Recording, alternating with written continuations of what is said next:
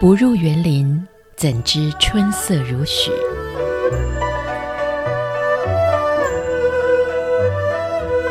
不只是昆曲 Podcast。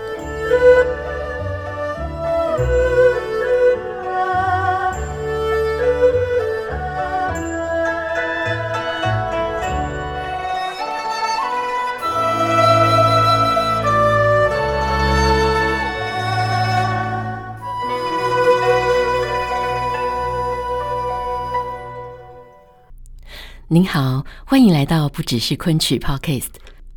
相信很多朋友都已经知道了，由张军和单文所主演的《重逢牡丹亭》，十一月二十四到二十六号即将要来到我们台北国家戏剧院演出了。在前面三集节目当中，我们带着您先认识了舞台妆容后面张军他挽起袖子为昆曲全力打拼的动人样貌。而今天节目当中，我们要再为您介绍另一位这次即将在《重逢牡丹亭》里和大家重逢的演员，那就是饰演大花神的曹志威。这段访问是几年前曹志威来到台湾演出他的招牌代表作《虎囊蛋》里头山亭这折戏的时候所录的音。一套单脚站立打完的十八罗汉拳独门绝技，让当时他真的是技惊四座。在昆曲的舞台上面，净这个行当始终不像是生和旦有那么多的表现机会，但却是练功练得最狠，对嗓音的要求又极其严苛的一个行当。难怪昆曲圈内人都知道有一句话说：“千生万旦，难得一净。”这句话的意思就是在舞台上，你可以找到一千个厉害的小生，一万个出色的旦角，但却不一定会遇到一个优秀的净行演员。我们今天节目的录音，由于当时的访问是曹志威跟另一位现在在上海昆曲团的旦角演员罗晨雪一起接受的访问，所以有些地方你会听到雪雪她可爱的声音，但我会尽量把曹志威的部分完整的编辑出来，让我们大家一块来认识这位非常认真又非常用功的花脸演员曹志威。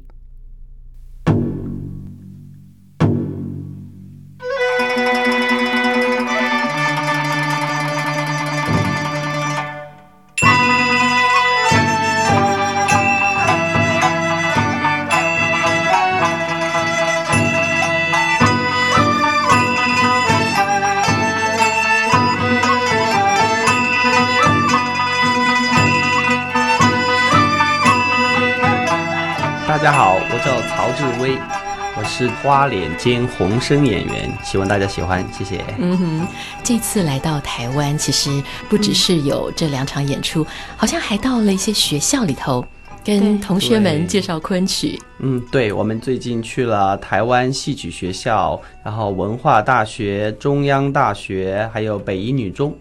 就是我们去演出，同学们都很喜欢，可能是因为我们跟他们的年龄都比较的接近，近。然后他们会觉得很有亲切感，嗯、然后没有没有那种、啊、那种代沟吧。嗯，嗯，我听说在去了台湾戏曲学院里头，曹志威变成大明星，对不对？对啊，很受欢迎啊，然后我们好生嫉妒啊。这个。太过奖了，其实是因为我那个戏吧，它的表演性比较强，很容易懂，然后你很容易理解，它是属于不是靠念白，也不是靠唱腔，它是完全是靠你的表情。嗯，然后还有真功夫，对不对？啊、对对 对。听说好像大家都很赞叹，说跟我们年龄相仿，怎么会武功这么的高强？嗯，对。啊，其实这个很简单，就苦练就可以了。苦练没有其他的秘诀。嗯、对，对，其实大家啊都会觉得说很好奇，说你们到底当初是怎么样走进这个领域的？应该在你们这个年龄，不是爸爸妈妈送你们去，应该是你们自己就想要学这个才会。走进昆曲的世界里，嗯，你那个时候你不是在南京，你是在湖南，在在湖南，对，我是纯粹的是跟昆曲有缘分，啊，对，怎么个缘分法？因为我小时候的时候在学校，然后呢，呃，我唱歌很棒，哦，是我们学校的小明星。我经常，我经常那个时候，因为我小嘛，然后我经常最觉得最麻烦的一件事情就是我走到我们的那个小镇上面，嗯、然后别人经常会有人在边上。指着我说：“哎，你看，这就是对对河，因为我们家住河边上，住那个小镇的对面那个河边上。嗯，这就是对河的那个唱歌的那个小孩子，很会唱歌的那个小男生。对对对对。然后在我们那边呢，就是学校里面的，因为我们的升学它是要很严很严格的，而且对小孩子的前途啊什么的都是很重要的。嗯，所以我们有一个就是加分的一个特特殊情况，就是有特长的。”哦、啊，对，很会唱歌，很会跳舞，或很会什么的，就可以加分。体育，体育很哪一方面很强也可以加分。嗯，然后呢，我就是我们学校的那个特长生，音乐的，哦、音乐的音乐的特长生。对，嗯、后来湖南省艺校他就有一个招生的那个简章贴到我们学校去了。嗯，我们的学校的老师，音乐老师就带着我们一帮就是呃音乐方面的特长生一起去考试啊。然后先是初试，然后是复试，然后是文化考试，最后就。就我一个人考上了，他们都没考上，啊，啊然后就我就进入这个这个行业了。嗯，所以我说我说跟我跟戏曲是有缘分，有缘分。对，听好像刚才我们聊天的时候说，呃，那时候考试是九百个人啊，不对，是九千个啊，九千个。对，因为在在在我们那边。搞唱戏啊，那个搞艺术这一行是很光荣的，大家都会觉得是很尊重的一个行业。嗯嗯，所以初试的时候是九千个，然后呢，到复试的时候就剩下一千个。哦，然后再经过文化考试，就最后招了三百多个人，就整个学校的就大概有四五个科系。但是当中又到了花脸。这个行当的对就更少了啊。那学完了还继续进入剧团的啊，就在学校分那个行当的时候，嗯，分到我们花脸这一行的就只有三个哦，其他两个变成三个了，其他的两个是我的师弟。然后呢，我们毕业了以后呢，这两个师弟都改行了哦。啊，对，他们都干别的了，一个去跳舞了，然后一个去政府的部门上班了，啊，当公务员去了，对，当公务员去了，所以现在剩下你一个。啊，对，哇，真的是万中选一，九千位剩下一位。其实有时候就是你你想想起来的话，嗯，学戏曲它不只是给了你戏曲这一行的这些嗯艺术的素养，嗯，它让你让你的。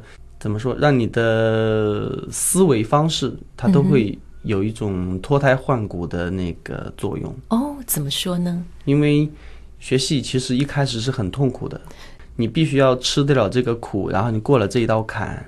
因为一开始的基本功，它是很折磨人的。因为因为人的那个筋骨，它都已经长得。已经长成了，嗯，然后你要把它强行把它扭转过去，把它的筋骨拉伸，嗯，就是很折磨你的身体，是很痛苦的，没错。然后你要吃得了这个苦，然后呢，学戏呢，它又是嗯费你的脑力，是费得很厉害的，嗯哼。特别是你想要唱得很好的话，你要要不断的要练私功，然后要平常练功的时候你要很刻苦，嗯哼。所以你要是真的是唱戏能够。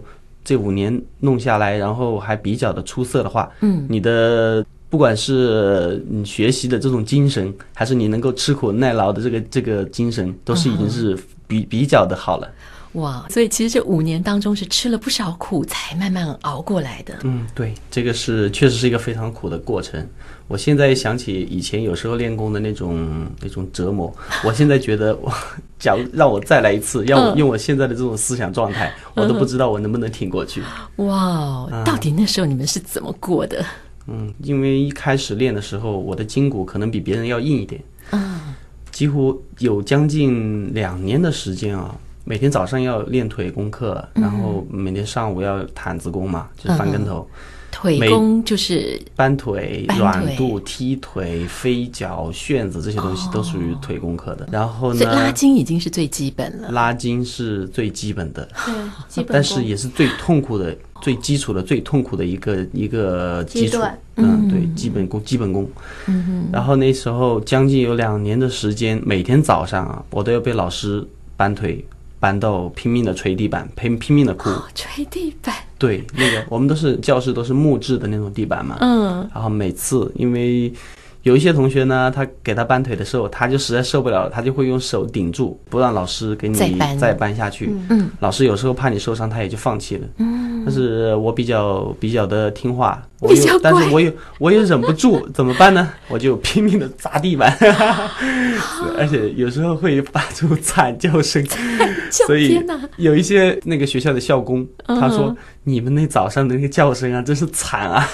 他说：“我们都听得心里发毛。”啊，这小孩太可怜了。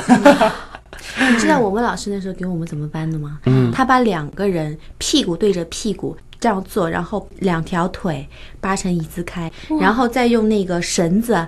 帮我们绑起来，把腿绑两条腿绑起来。这一侧的人跟内侧的人，但是腿劈开，推成劈成一字开，背对背，然后背对背，然后还要把他这个就是两条腿绑起来。哇！然后大概要坚持一堂课的时间，一堂课大概四十分钟吧。嗯，这样两个会很痛苦啊。对，因为你只要想偷懒一下，那么对面人就会很痛苦。对，那么对面人痛苦，他肯定也要想办法 去去让自己轻松一点。所以只能说大家都很老实，然后一动不动的，这样其实是最不痛的。嗯，其实，其实他说的就是两个人不动可能会舒服一点。他他只要是搬腿，然后你的筋拉到那个程度，然后一直不动的话，大概是个五分钟，然后你就会觉得好像一群蚂蚁在咬你。天哪！你就会一会儿一会儿是麻的，一会儿是刺疼的，一会儿是那种反正很酸很难受那种咬牙切齿的感觉。所以我现在学的，如果要我重重新受一次这种折磨，我真的不知道我顶不顶得过去。哇！你们那时候都没有想说，妈妈，我要回家，我不要你了。但是没办法，我们那个时候，呃，如果让父母那个时候让父母知道太多，父母肯定会心疼，所以基本上也不跟父母说，不诉苦的，不诉苦。对，小孩子也也要面子的。嗯，因为那个时候我们没有手机啊，不像现在电电讯这么通通那个。只能说是每个礼拜六、礼拜天才能跟家长见一次面，嗯啊，然后有的外地的人就根本没没没没有办法去见面。对，那个时候我是一个学期回家一次。对对对，哦、所以也没办法讲那么多，嗯、所以就自己默默的忍受。对，对、啊，而且你你痛的那会儿，那你肯定觉得是恨不得恨不得立马就要逃走。对，但是你练完了之后，你会觉得啊，浑身好，浑身好舒服啊，自己又闯过了一关。然后，而且小孩子又有一点没心没肺的，怎么会想得起 啊？我那时候那么痛苦，我我赶紧打电话，也不要再。那样子了，嗯，到了课堂你才会想起哦，接下来要受难了。对，哦，哇，所以那真的是很辛苦的一个过程。然后像花脸，除了这个基本功之外，其实还有很多特别的武功也都要练。对对对，因为花脸嘛，特别是我们昆曲的花脸，嗯，它是要求你各方面都比较平衡。因为很多昆曲的很多戏，你像山门啊，像芦花荡啊，像这些戏的话，它都要求你。又摔又打又唱又有念，然后又有有甚至有翻，这些你要是有一门有一个方面的那个水平不够。不够，或者是你偷懒了的话，那么这个戏你肯定就呈现的不是很完整。所以练功的时候嘛，就有些因为一开始都是上大课嘛，上大课的时候就是嗯能够吃苦的，慢慢的就变成专门以练武的为主，他就变武戏演员，然后。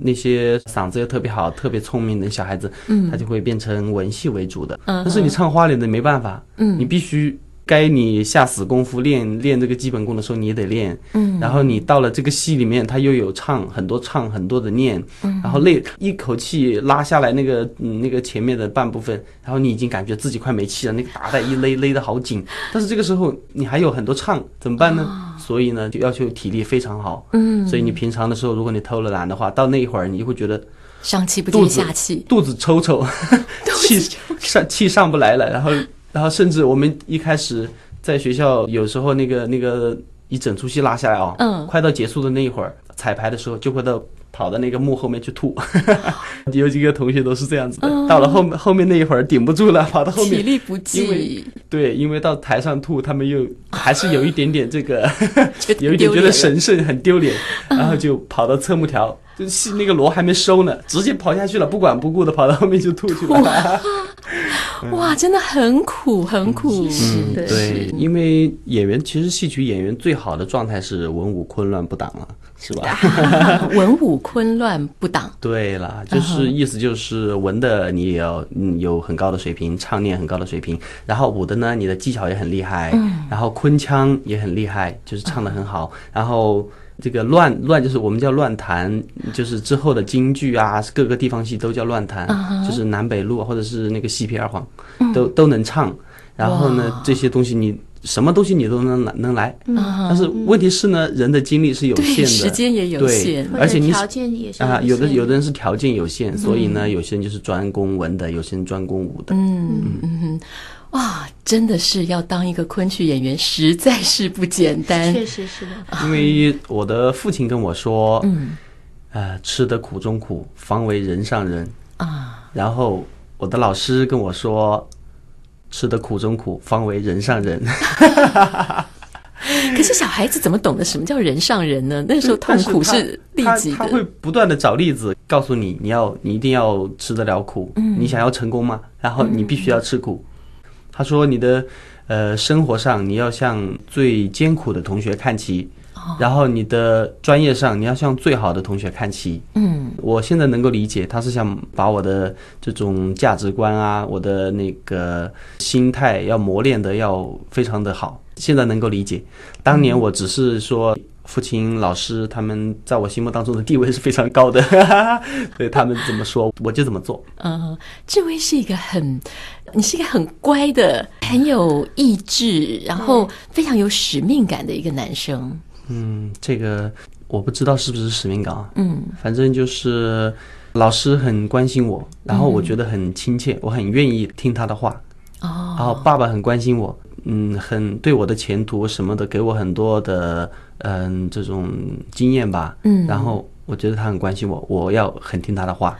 而且小时候，因为我之前在我以前的那个小中学的时候是，嗯，也是比较的在同学当中知名度很蛮高的。然后想要对到到西校以后，因为都是九千多个人里面选出来的，对，大家都是。都是有多才多艺的，嗯、没有谁比我比我洋气的人多了去了，然后就会小孩子他会有一种就是说想要证明自己，然后让自己觉得自己很优秀，嗯，然后你就吃苦的时候你就会想到这个。咬牙。啊，对，所以这么这么多原因的话，我就肯定会很努力。就是靠着这样的信念，一步一步撑过来。对对，嗯嗯嗯。那有没有一些剧是在这个成长的过程里头，你们自己开始有一些自己的想法，可以灌注在这个角色里面了？嗯，这个因为它有一个这个有一个局限性，就是说我们昆曲它只有一个腔，是昆腔。然后呢，不像京剧，它海纳百川，就是昆腔啊、西皮二黄啊很多。然后他各个表演的形式，只要好的，他都可以借过去用。但是昆曲呢，它因为它的嗯传统的这个底蕴太深厚了，很难往里面加东西。嗯，对，对，所以这个对演员的考验就更大了。是的，嗯，我们现在就是，如果你是一个德高望重的一个老艺术家，那么你演你演出的话呢，你加一点你自己的理解，嗯，我们大家都认同的。但是像我们像我们这样子的年轻演员，是必须要。严格的按照传统来，嗯哼，因为那个东西它的高度，这个原来的传统的艺术高度已经很高了。我们现在理解的程度呢，它加进去呢，就极有可能啊，都是没有达到那个水平。但是我们理解的肯定跟老师的理解，它有一点点不一样。对对。所以当我们把老师的模仿，模仿了老师的那个气质跟他所理解的东西以后，我们会自己消化。对，然后稍微有一点点我带带有我们个人的性格啊，或者是带我们的气质在里面。嗯、我我的那个醉打山门里面那个最后的那个罗汉的那一段，嗯、那个戏呢，就是老师教我的时候，它是一种就是常年在舞台上演出的，跟观众很喜欢的一种艺术形式，就是观众看了你这段罗汉以后，不但是惊叹你的这个。功夫了得，然后每一个罗汉也很可爱，很讨喜，很可爱的罗汉。对，他会 他会这么认为。嗯，但是后来我我演的时候，我演了很多以后，我就我因为我练这个这一这一片段啊，演的非常非常的多，嗯哼，因为所有的观众，不管是他，算是你独门绝活了，对，啊，算是我们湖南的特色这一段。啊，对。然后因为呃，我那个时候学的时候，已经全湖南省已经没人唱了，就我一个人在唱。哇哦，啊，所以我的演出的机会是特别特别的多，嗯，而且大家都爱看这一段。对，这个我要先跟听众朋友们解释一下，因为这一段有十八个罗汉拳，曹志威是从头打到尾，而且是单脚。另外一只脚不落地的，要打完这套拳，只有三个罗汉是可以两只脚在地面上，对，其他十五个都只能只有一只脚，哇，这真的很恐怖，很厉害。对，这个功练起来是很难的，也我也是十三岁到十四岁的时候，就是精神状态进入一种很玄妙的状态，玄妙的状态，才能才能就是坚持下来，把这个功练下来。嗯，因为练这个功的时候啊。他的身体的强度是非常非常大的。嗯，如果你的精神上面有了一丝的动摇，那么你就会偷懒。然后只要有出现了一个缺口，你的心灵上面，那那么你就会慢慢的一一点点的放松，然后你就你就坚持不下来。哦，所以我练这个功的时候，因为那时候我们每天都会有大家一起练的那个集训的课，就是腿功啊、躺功啊这些。但是我的那个老师他会另外在原有的我们大家都要承受的这个体力的这个范围消耗的范围之外，再给你加出七个小时的腿功课来。天哪！就是在那个时候年纪又小，然后刚开始练功不久，然后身体也不是特别的好。你那种状态下，完全是凭着那种精神上的那种力量把它坚持下来，撑下来的。对，那个时候我我有两张剧照，至今还在那个湖南省艺校的那个戏曲系的走廊贴在那上面，贴在那个上面。我回过几次母校，看的那个照片，其实我我我都觉得那种状态是太神圣了。你知道你知道为什么吗？你看到那张照片，你就会知道这个小孩子处于那种一种什么样的状态里面。那个手臂手臂啊，身上的那个骨头那个。骨感都能看出来，瘦得你就是手臂只有只有一层皮包着骨头，天哪！但是精神上特别的眼睛特别有神。啊，你会觉得那种那种状态是非常难得的。啊。就是你想要达做成一一件做成一件事情，做成一件很困难的事情的时候，我觉得最需要达到的状态就是一种赤子之心的那种状态。我觉得我那时候就是那种状态。嗯，就是没有任何别的一丝杂念。他那时候老师教这个戏的时候，因为老师也是过来人，他知道这个东西很痛苦，然后他就会先给我们打预防针，说这个东西有多痛苦，然后就刺激你们。我觉得你们完不成，然后你们你们如果完得成的话，那那他老师就会很佩服我们。然后所以练的时候。然后他就不同不停的会偷偷的从那个玻璃里面往里面看，然后他自己也偷偷的用他的手表在计时，嗯，他考验我们，你们这些小孩子能不能吃了这个苦。然后我从来没有因为老师出去而偷一丝的懒，就脚从来没有放下来，就是不只是脚放下来的问题，我连摇都不会摇一下，我就当老师站在我的面前，天哪！所以老师。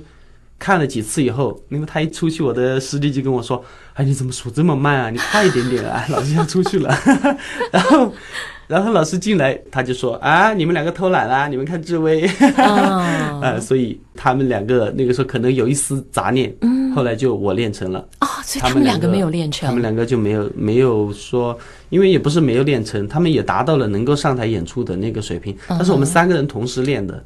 既然我我的是最稳定的，肯定是让我先上，所以就这个机会就给了我，然后他们两个从此以后这个功就白练了。哇，哎，我觉得好像在听武侠小说，就是听到那种武林的高手他们在练功的时候，就是要进入到这种境界，对，才有可能看到我们今天看到这个台上的最打山门的十八罗汉。对，我那时候几几乎就是每天就是三点一线。就是去食堂吃饭，然后回宿舍睡觉，然后就是去排练场。那个时候你大概呃十四岁，十四，你从来没有想有是什么叛逆期啊，或者是、嗯、我的叛逆期可能还没到，我没有没有没有经历过，没有发生过，对。啊，真的是要练出这样子的神功哦，需要有这么的强大的意志力跟这样子的一个精神状态。我们可能舞台上观众看十八分钟啊，好棒，好棒，好厉害。但是你们台下其实是花了这么大的功夫，才能够有这样艺术上的成就。嗯，但是你演出的时候，嗯，你会觉得特别的愉悦，因为观众认同你，嗯、就是等于是肯定你之前受过的这个苦。对，因为你获得了观众的认同。嗯对，所以心里特别舒服。我们每次在演出的时候，每搬一个罗汉，每变换一个罗汉，都有哇，掌声不断，掌声不断啊！嗯、所以你吃的这个苦是值得的。对，对，真的是不容易。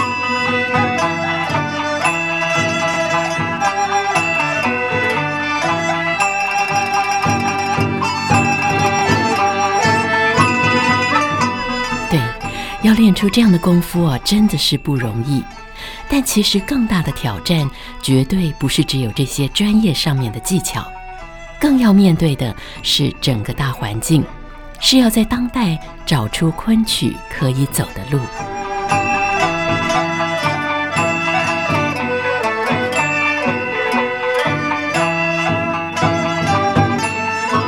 对对对，因为我们现在这一辈的年轻人。他的这个价值观跟世界观跟跟前几辈的可能不一样了，嗯，加上前几辈的老师呢，有一些有一些现象，我们看在眼里面，我们也会反思。所以说，我们这一辈呢，我们的最大的一个最紧迫的需要解决的问题是扩大我们的观众群，观众对，不断的去吸引更多的人来关注我们。所以我们都认为我们自己没有必要把精力放在跟自己人产生矛盾来内耗啊。我觉得内耗是最愚蠢的事情。嗯，我们经常互互相聊天的时候也会交流这个问题。嗯，就是说我们的蛋糕已经这么小了，我们还我跟你争这个东争这个这一点点小的小蛋糕。小蛋糕干嘛呢？嗯，我们可以更加的努力，然后把自己水平提高以后，有争取更多的人来啊，来更多的看我们蛋糕，的更多的蛋糕。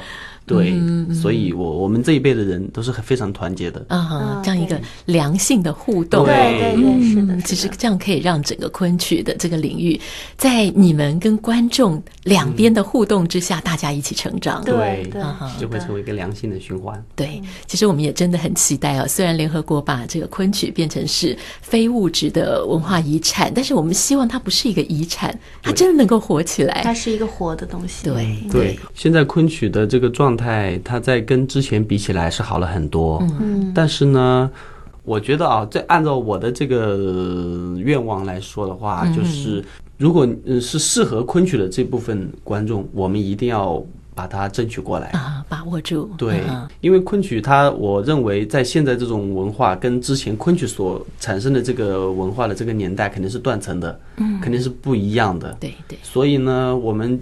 现在能够做的，只要有适合、喜欢，还有你愿意去接受这个文化的这个文艺形式的这一群人，我们把它争取到了，其实我们就成功了。嗯哼，对，然后慢慢的把一些也许不太认识昆曲的，透过你们的演出跟你们精湛的表演，让他们也开始慢慢爱上这个昆曲。对对，对，所以哦，他们其实真的很努力、很辛苦哦，不只是在台上要做很多的演出，还要做很多校园啊，或者是各个地方的推广活动。对，对嗯哼，这是我们这个时代的我们这一辈年轻的昆曲演员的责任。责任。嗯